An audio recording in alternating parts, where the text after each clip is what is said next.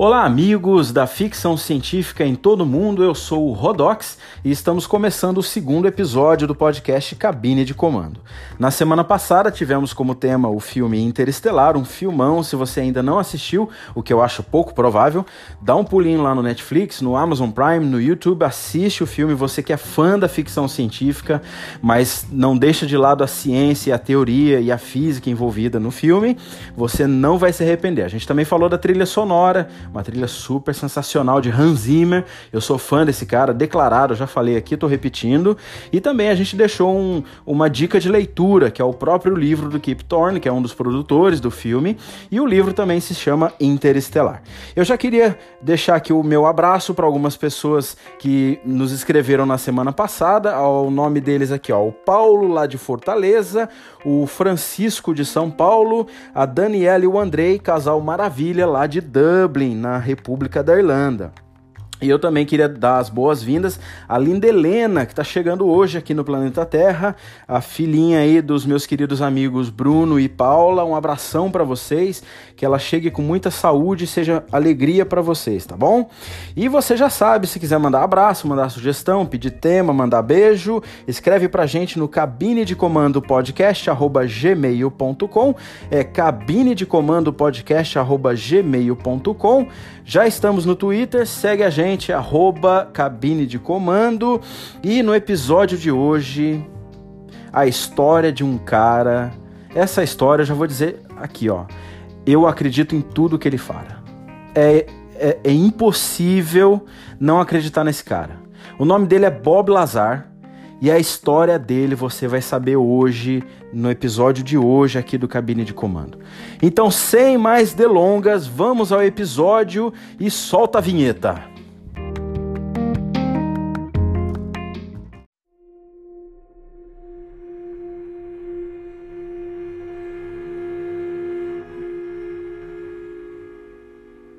Cabine de Comando. Episódio de hoje. Bob Lazar e a engenharia reversa.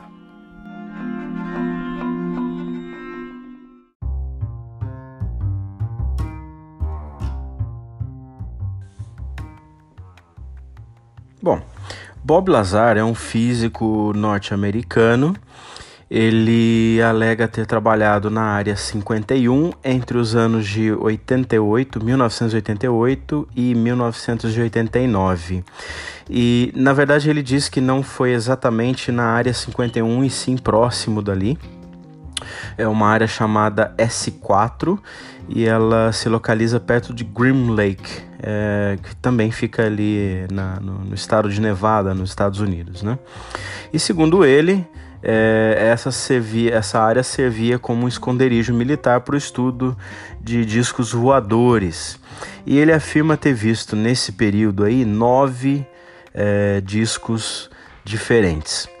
Ele fala que ele trabalhou em um deles e o papel principal dele era fazer engenharia reversa. O que é engenharia reversa?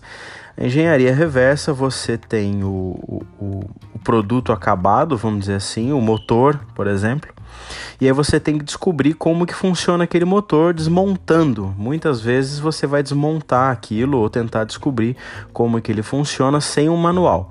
E aí uh, a maneira disso ser feita é você desmontando as peças e tentando entender como que funciona é, por dentro aquele, aquele equipamento, aquela peça, enfim, ou um motor ou qualquer coisa que seja.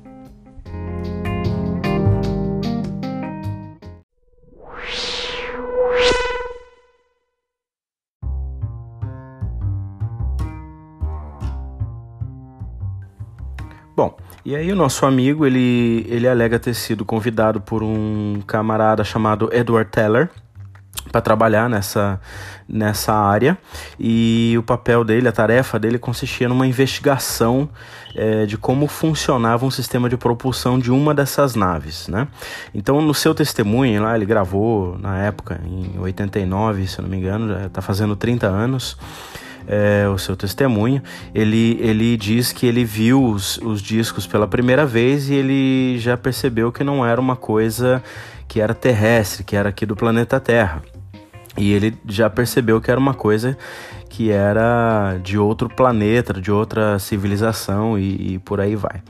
E aí ele começou a perceber algumas coisas diferentes a partir do momento que ele entrou numa dessas é, naves e começou a, a, perceber que era uma, um, uma coisa diferente, uma coisa literalmente do outro mundo. Não tinha, não tinha ligações, não tinha peças soltas, não tinha, era tudo uma coisa só. É, ele diz no testemunho dele que era tudo de uma cor só, se não me engano, ele fala que era cinza escuro ou quase negro. É, não, não tinha variação é, de estética dentro do, da, dessa nave. É, ele falou que tinham três assentos e, esse, e, e, e o teto era baixo. Ele imagina que pela altura da, da, do teto ali as pessoas, ou enfim, os seres que, que, que, que, pilotavam a nave ou que operavam a nave deveriam ter mais ou menos a metade da altura dele. É, ele fala que ele tem 1,80m, se não me engano, então seria aí, vai, um, um metro de altura, 90 centímetros é, de altura desses seres. E, e ele participou então, a partir deste momento, das, da, da análise e da, da, investigação da engenharia reversa das, das naves e de como funcionava o motor. Bom, é, ele fala de um elemento atômico 115, naquela época ele já falava disso, não existia nenhuma, uh, na tabela periódica não existia nenhuma menção a esse elemento 115, a tabela periódica acabava bem antes, e, e esse elemento 115 seria o responsável pela, pela, pela distorção ou pela dobra do espaço na frente de uma aeronave dessa. Então, como que funciona? Esse elemento 115, ele cria um campo gravitacional intenso, muito grande, de forma que o campo, que o, que o, o espaço à sua frente é dobrado e assim a aeronave se desloca, mais ou menos é, explicando assim bem por alto como que funcionaria. Esse elemento 115 ele acaba sendo descoberto em 2004 por um time de cientistas russos. É, então, é, se ele estava mentindo naquela época, é, o elemento 115 acabou virando verdade, é, acabou sendo real. É, mas ele é um isótopo é, que ele, ele acabou sendo descoberto, mas ele ainda é instável, ou seja, ele, ele fica aí ativo por 20 microsegundos ou alguma coisa nesse milissegundos, microsegundos, eu não lembro bem agora é, e aí ele já se desmantela, ele não consegue ficar estável. É, segundo também o Bob Lazar, é, tem a tecnologia já pronta para se descobrir como que mantém é, o elemento 115 é, estável, ou seja, ele não, não decai de valor e não volta a ser outro subproduto ou outro átomo ou outro isótopo. Eu não sou muito de, da química, mas é mais ou menos isso que, que, que, isso, que ele quer dizer. É, na época, então, ele chama um, um, jornalista investigativo chamado George Knapp, que trabalhava numa estação de TV em Las Vegas. Ele chama esse camarada e ele fala: Olha, eu, eu tenho uma história para contar.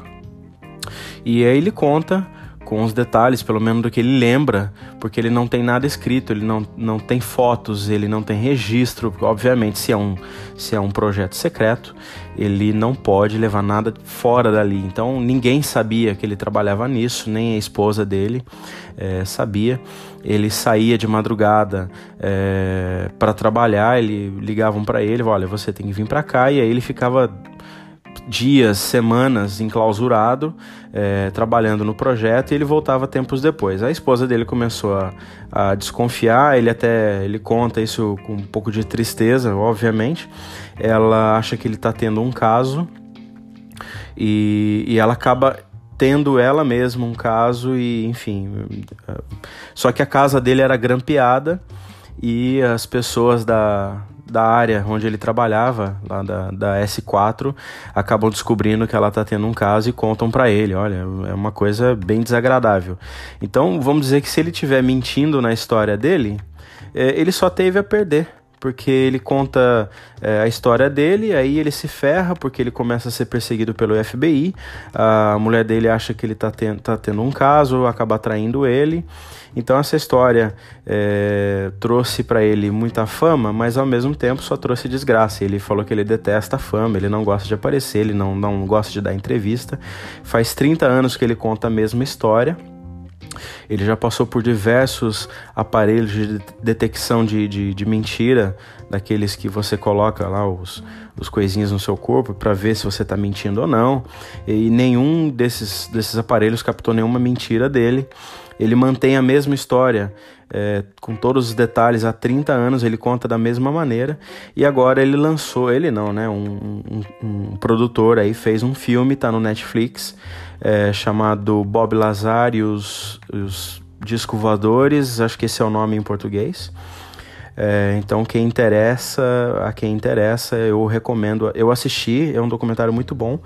Conta um pouco da história dele, como que ele começou, que ele era é, um nerd ele gostava de fazer experiências na casa dele, ele criou um foguete, ele colocou na bicicleta, depois ele colocou na moto dele, e aí ele começou a trabalhar com, com engenharia, ele trabalhou no Caltech, na, no Instituto Tecnológico da Califórnia, ele, se, eh, se não me engano, ele se formou no MIT, mas todos os registros dele de como estudante ou de, de tendo trabalhado nesses lugares foram, todos os registros foram apagados, né? O, se é uma história verdadeira, e, e aí, para quem gosta de teoria da conspiração, o FBI teria apagado todos os registros de Bob Lazar para tirar um pouco do crédito dele de, de cientista.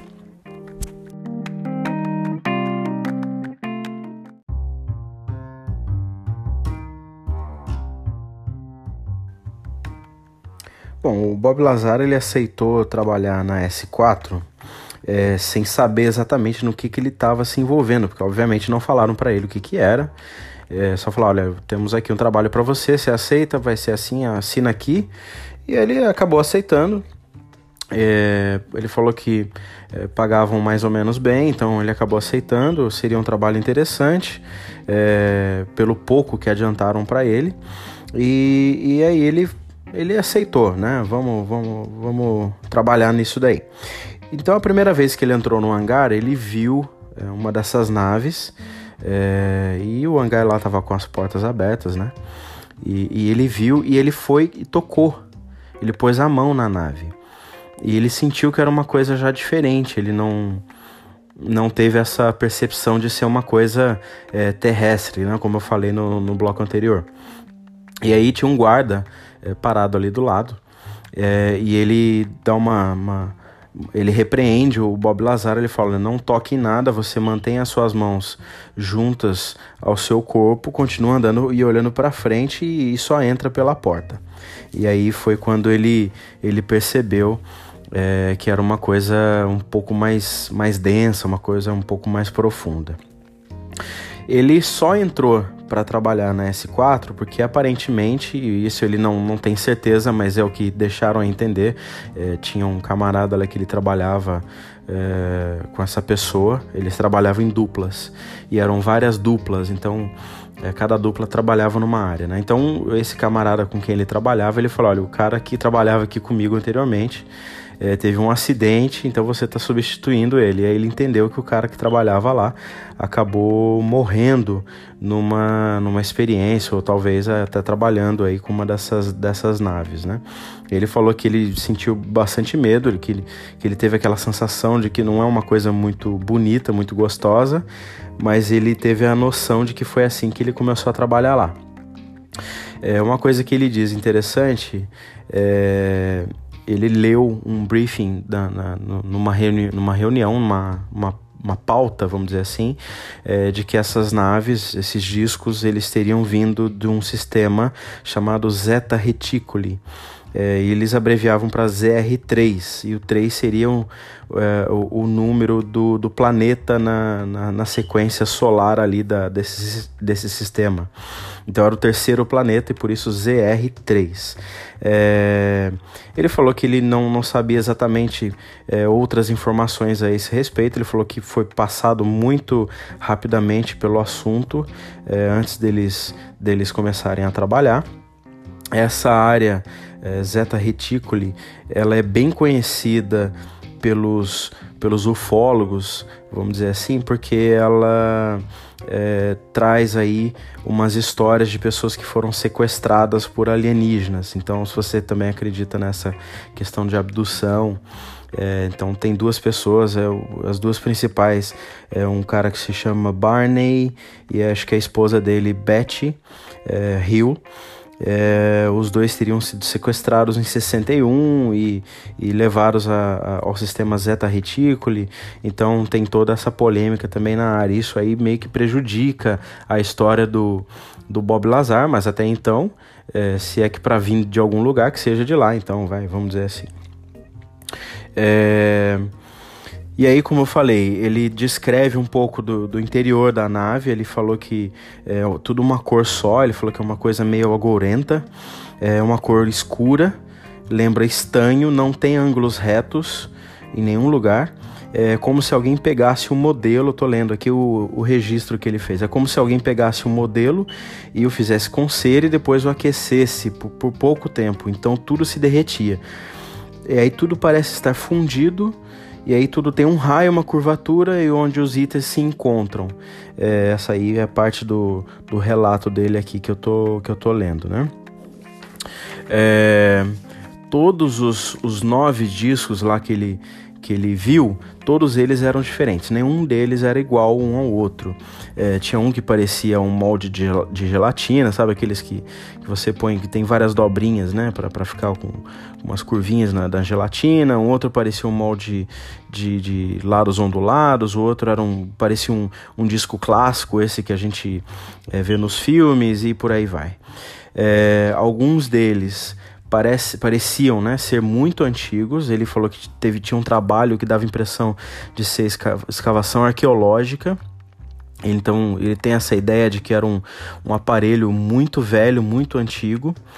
É, uma outra coisa que ele diz é que quando ele saiu é, do, do, da S4, na verdade não é que ele saiu, saíram com ele, ele foi mandado embora porque ele tinha chamado uns amigos para assistir um dos testes é, de voo dessas naves. É, então ele falou: Olha, camaradas, eu vou fazer um teste de disco voador, então vocês vão assistir. Ele tem esse, essa fita em VHS, eu não lembro se o documentário mostra. Mas aparentemente ele chama esses amigos para assistir e eles fazem uns testes no deserto lá de Nevada e, e aí acabam descobrindo e ele é mandado embora porque é, ficou até barato a conta porque para quem gosta de teoria da conspiração aí, o, o pessoal passa a borracha mesmo, né? Apaga o registro, para apagar o registro da pessoa não custa muito, imagina matar ou enfim, sei lá, fazer o que com a pessoa porque ela é, é, contou alguma coisa que seria secreto ou do governo, sei lá o que. Então, como ele foi mandado embora mesmo, ele falou assim, bom, agora dane-se, eu vou botar a boca no mundo. Aí ele chama o, o tal do repórter investigativo lá de Las Vegas, o George Knapp, e aí ele conta a história dele. É...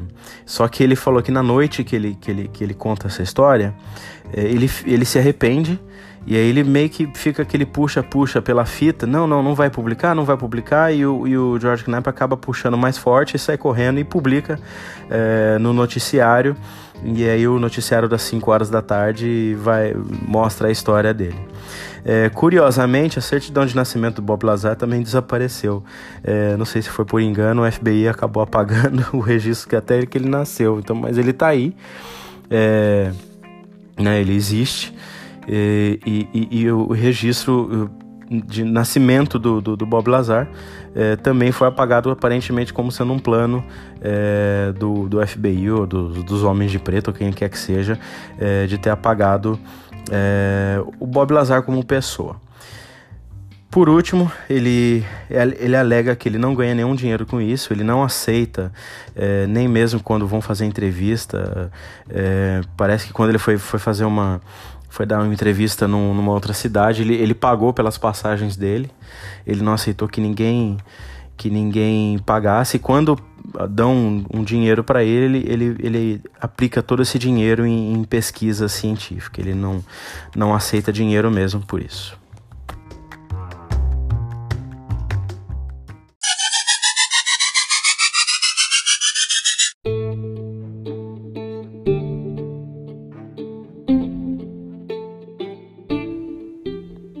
Amigos da ficção científica em todo o mundo, estamos terminando mais este episódio do podcast Cabine de Comando.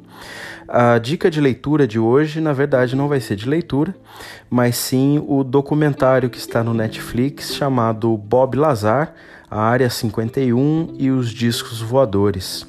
É um documentário muito bom, ele é bem investigativo, ele tem aquele clima de teoria da conspiração, é, de FBI, é, homens de preto e por aí vai.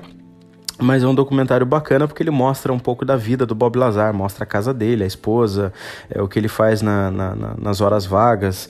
Ele gosta de mexer com fogos de artifício. Ele é um, é um cara bem nerdão mesmo, para quem, pra quem gosta de, de mexer com esse tipo de coisa, engenharia, e ele é esse, esse cara, né? É, e aí o documentário ele tá ainda ativo é, no, no catálogo do Netflix, eu assisti faz pouco tempo, e ele é bem interessante. Eu recomendo que você assista e depois mande para cá o, seu, o seu comentário, o que você achou e o que você achou também do programa, tá bom? Não esquece de divulgar o programa aí para seus amigos, é, nos ajude a crescer na podosfera e a gente se vê no próximo programa. Tchau!